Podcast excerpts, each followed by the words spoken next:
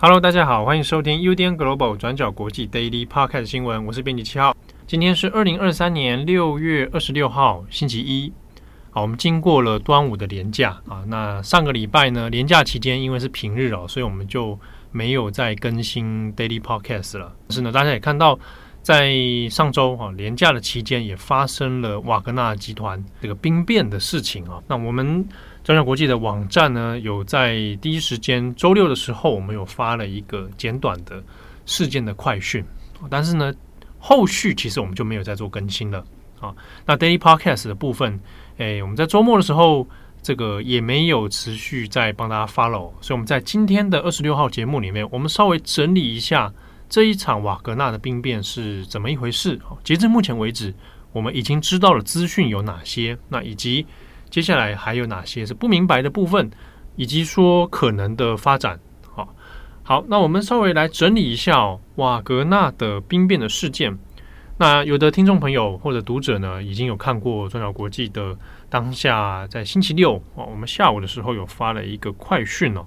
那我们把时间稍微倒回去，我们倒回到瓦格纳集团领导人普里格金他在社群媒体上面所做的这个宣告，然后一直到星期天发生的哪些事情哦。好，我们时间回溯到是莫斯科的时间是星期五的。中午大概十一点左右，那那个时候呢，瓦格纳集团领导人普里戈金啊，那俗称叫大厨啊，他在社群媒体呢，他上面就发表了一系列的谈话。但是谈话里面其实是跟先前哦，瓦格纳集团一直有在反复质疑俄罗斯军方的这些内容有关。他就说呢，俄国军方哦，那是一直都没有给予必要的支援，比如弹药啊。啊，那还有一些战争使用的资源呐、那以及说也有质疑到俄国的国防部哦，那有针对乌俄战争的实际战况做了很多的这个隐瞒啊，有掩盖了实际的死伤数字。那我们这边要特别注意的是，普里格金啊特别有点名到俄罗斯的国防部长绍伊古啊，就说哎，绍伊古这边呢，他们有曾经对瓦格纳集团哦下达。空袭的这个命令，那意思就是说，俄国军方自己原本应该是雇佣了瓦格纳集团来执行对乌克兰的侵略战争，那结果内部却有发生军方跟瓦格纳集团自己内讧的问题。那其实先前我们在做深度专栏的时候呢，我们的专栏作者哦是由 The Glocal 啊帮我们做过瓦格纳集团的分析整理。其实，在过去那时候，我们就已经有谈论过瓦格纳内部跟俄罗斯之间的一些矛盾。好，那彼此之间呢，也有很多的冲突哦，以及不信任感。好，那所以这一次我们在普里格金的说法里面，就可以看到，他其实是过去一系列的这一个不满哦，累积叠加之后，那后来在星期五的时候呢，他又一口气的全部又拿出来说哦。那特别要注意到的是。普里格金里面还有再再次要强调，他必须要来制止俄罗斯军方高层呢、啊，他们这些领导层的这些罪恶的恶行。那也就在当天的晚上九点啊，普里格金就宣布他要进军前往莫斯科。好，那这个说法出来之后呢，那当然是引发了很多社群上面的震撼哦，就说哎。这个瓦格纳是真的要往莫斯科前进？那前进是要干嘛呢？是要带着军队去发动攻击吗？还是要怎么样哦？那普里格金的说法，他说呢，他会带他的两万五千名的士兵，哦，那就从乌克兰的东部，现在瓦格纳集团大部分大本营啊，集中在乌克兰的东部，那一路要前往，直驱深入到俄罗斯的首都莫斯科里面哦。好，那要带着。这个士兵前进，普里格金的说法是说，他不是要来政变，我只是要做一个来争取正义公道的游行哦。好，那这是普里格金的说法。可是大家就知道，这样的状态其实基本上你就离兵变、离政变其实是其很像了哦。好，那在星期五晚上九点发表这样的说法之后呢，到隔天星期六早上的七点半，就已经看到瓦格纳集团的部队已经进入到了俄罗斯南部的城市哦，顿河畔罗斯托夫。那这个顿河畔的罗斯托夫呢，它是主要俄罗斯陆军南方司令部的所在。好，那根据瓦格纳集团当时的说法，是进入到城市之后呢，诶，完全没有遇到任何的这个武装抵抗啊，就很顺利的进入了，然后也掌控控制了当地的机场跟好几个军事的基地。那随后啊，相关的这个照片也就透过社群媒体就。有转传出来，我们可以看到瓦格纳集团的士兵，哎，早诶一大早进到城市之后呢，还很轻松的这个买早餐，然后喝咖啡等等。那还有民众就很好奇的来观看。那与此同时哦，外界大概就在观测，看起来瓦格纳集团的确是在往俄罗斯方向啊，莫斯科的方向来前进哦。然后到星期六的中午。这个部队呢，就一路啊穿过了沃罗涅日地区啊，而且过程里面呢，它基本上是没有遇到任何军方的阻碍的。但是有一些零星的冲突哈，有相关的讯息有传出来，比如说中间里面有可能击落了一架俄罗斯的军用飞机，哈，那到底实际击落的架数有多少？这个也没有对外证实哦。但总而言之呢，瓦格纳集团的部队哦，到中午的时候就一路这样子啊，往莫斯科的方向前进。那大家如果有印象的话，我们在星期六的时候，可能也注意到很多外媒哦，也同步在做及时的更新。那一直在观测的是部队的动向到底是什么。那与此同时呢，俄罗斯的总统普丁也发表了紧急的电视全国讲话。好，那这个部分我们在呃网站的文章上面当时也有去做更新了哦。这个全国讲话里面，普丁就有强调说，啊，不容许任何背叛国家的行为啊，那这个是朝我们背后捅刀。那同时也有强调说，任何啊叛变的人，他都必须受到惩处。那这段电视讲话其实没有很长哦，时间没有很长就结束了，而且过程里面他并没有点名到瓦格纳集团、普里格金啊，都没有完全点点到。不过，瓦格纳集团呢，仍然在往莫斯科方向前进。后来是停在莫斯科以南大约三百到四百公里处的位置哦，那就有先暂停。那有一说呢，就说哎，可能会往两百公里推进哦。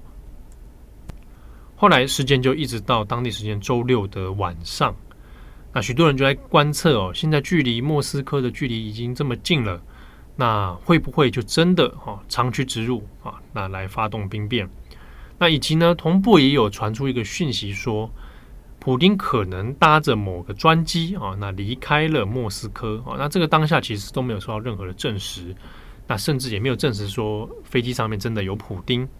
那因为在周五、周六的时候，其实绝大多数的讯息哦都没有办法及时的做验证，而且呢，有很多讯息是根本外界不知情的。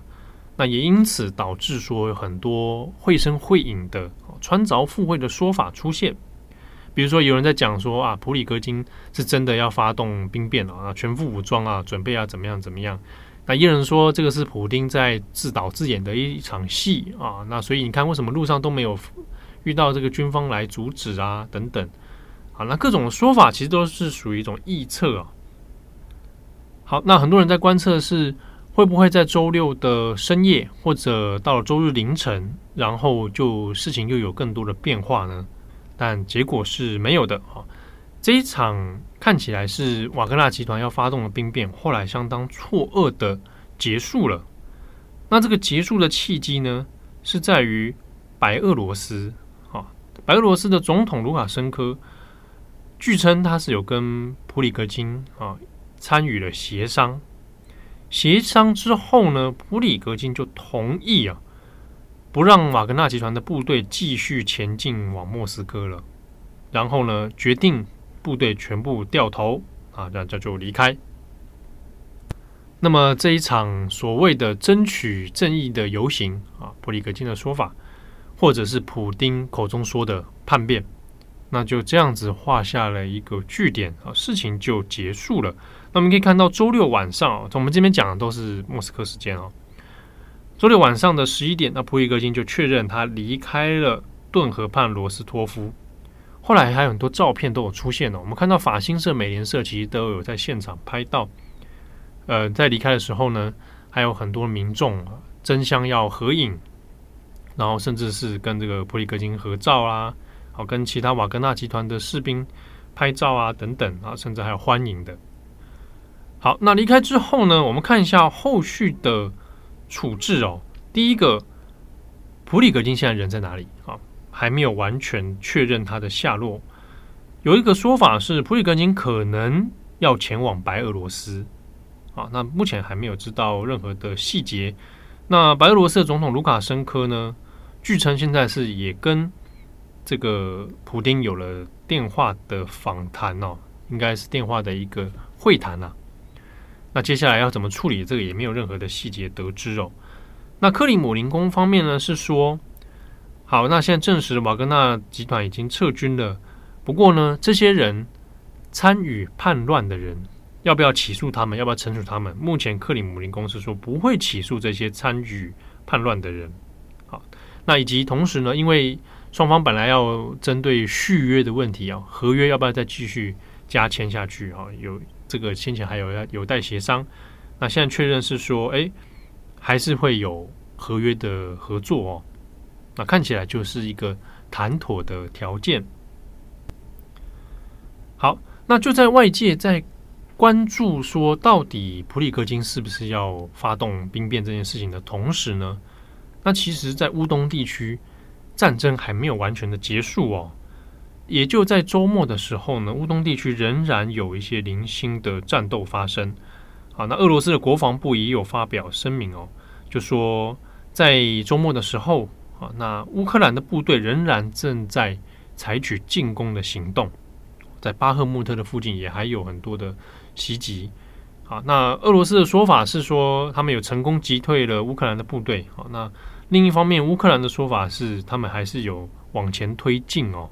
好，那这个是在大家把注意力放在瓦格纳身上的时候呢，其实，在乌东地区作战仍然在进行当中。那乌克兰总统泽伦斯基怎么看呢？泽伦斯基在第一时间的时候，其实就有对外透过也是社群哦，哦发表他的看法啊，简单的评论。但他评论也只是说，俄罗斯现在的目前啊这种弱点，它是非常明显的。好，那只要呢，俄罗斯的军队哦，他们的不管是俄军或者是他们雇来的这样的瓦格纳部队，只要呢这些侵略的部队停留在乌克兰土地上面越久，那他们暴露出来的弱点。好还有混乱就会越来越多，还有各种的痛苦。那这个是泽伦斯基在当时第一时间所做的一个评论哦。那另一方面，俄罗斯人怎么看呢？哦，这倒是蛮有趣的。像是《卫报》的《Guardian》，还有其他一些媒体哦，啊，外媒他们有在基辅的，那都还有做了一些当地居民的看法。那其中就有蛮多很有意思的说法哦。那其他呢，也有访问在这个。罗斯托夫这边的居民啊，那当中有很多人是很欢迎，就说：“哎，应该要做正确的事情哦。”那这种种的迹象也有发现，像是外界的分析里面认为，确实这一次的事件啊，它暴露出了俄罗斯现在当前的一些弱点。比如说有哪些迹象呢？瓦格纳的军队在进入莫斯科的一路上面，其实几乎是没有受到任何有效的阻止的啊，即便。中间过程里面呢，可能有遭遇到一些可能零星的冲突，但基本上都没有造成太大的影响。那于此来分析的话，会认为俄罗斯军方可能已经没有相关的制止能力或者反应的能力，或者当中有哪些指挥系统上面出了毛病啊？所以这是第一点。第二呢是俄罗斯内部呢，虽然没有办法运作或造成说各地有人来响应啊。但是你可以看出来，民众的想法哦，其实已经不全然是呃大家所想象那样子，全部都支持普丁。那这个侵略乌克兰的战争呢，经过了一年多，我们过去也有讲到很多俄罗斯部队内部的问题，哈，造成民心的这个流失，哈，那这种种可能都已经表现在这一次瓦格纳的事件上了。那另外是呢，虽然普里格金现在人不知道在哪里，但瓦格纳部队目前也没有遭受到任何俄罗斯的官方的这个报复啊，到截至目前为止是没有。那我们就回头看一下普丁那天在电视讲话上面的说法，他说叛变的人一定要被惩罚，好，他斩钉截铁的这么说。可是目前是没有任何人受到惩罚的，所以这算不算是普丁一种失信？好，他的权威感其实已经变弱了，或者如同外媒的解读，这是一种软弱啊，象征他软弱的表现呢？啊，那这个不晓得。那另一个令人在意的点是，普里格金一直多次强调，俄罗斯的国防部长绍伊古啊，还有这一次呢，担任这个侵略指挥很重要的这个参谋总长哦，格拉西莫夫啊，点名了这两个人。在事件过程里面完全没有露面，那也没有对外发表任何的说法。那这个对俄罗斯内部来讲，这可能也是一个觉得躲躲藏藏哦，啊，也是一个软弱的表现。另一方面是，如果普里格金跟俄罗斯啊，跟普丁之间，或者透过白俄罗斯的协商，真的达成了什么协议的话，那绍伊古跟格拉西莫夫他们会做怎么样处置呢？啊，他们会被调职吗？他们会离职吗？啊，那这个目前外界都没有任何的资讯可以厘清哦。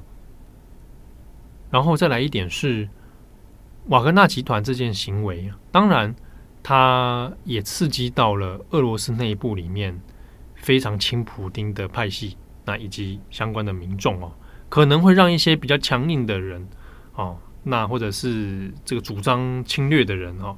更加的高调，或者希望做出反应，那甚至是说要求俄罗斯的军方或者普丁能够采取更强硬的手段啊，那这个内部的压力不知道就会不会影响到后续的情况发展了。再来一个是普里格金自己的财产啊，那有被军方所找到啊，那这个财产大约算成美金的话是四千八百万美元。哎，换算台币大概快要十四亿多，好，那这个资金呢是在圣彼得堡这边找到的哦。那普里格金自己有说法是，这个是现金，然后呢，他原本呢是用来作为这个瓦格纳部队里面阵亡将士的抚恤金啊。那现在这笔资金哦，不知道后续会怎么样来处理。好，那现在大家可能关注的是欧美方向哈。北约他们的想法啊，那当然目前密切都还在关注当中。那现在研判是，呃，的确俄罗斯内部出现了一些松动啊。那一个说法是，这是《纽约时报》的说法，美国有接获到情资，说已经掌握到普里格金可能已经要准备对莫斯科的啊这个军方高层采取一些行动。好，那知道的时间点呢是。《纽约时报》的说法是在星期三的时候啊，已经向拜登的身边的一些高级官员哦有所通报。那星期三，那就是距离普里格金正式发动的星期五，那就前几天而已啊。那美国呢是先表示说没有针对这个情报采取任何的反应或者是公开，好，以免让人家误会说。哎，这个好像是美国暗中又要策动什么事情啊？那这个是纽时的说法啊，这个其实也没有很明确的其他的相关证据来证明说美国事前真的有掌握到这些相关的情资哦，那或者是真的如他所说是没有动作。好，那后续整个的影响还有待观察，但的确哦，事情发展了一年多啊，那我们现在看到普丁的状态。并不如外界所想象那么稳固啊！当然是在这个瓦格纳事件之后会怎么样发展哦？那还有待观察。好，那相关的后续呢？我们还会有网站的文章会帮大家再做讨论跟分析。那感谢大家的收听，我是编辑七号，我们下次见喽，拜拜。Daily 转角国际 Global 转角国际新闻 Global 新闻。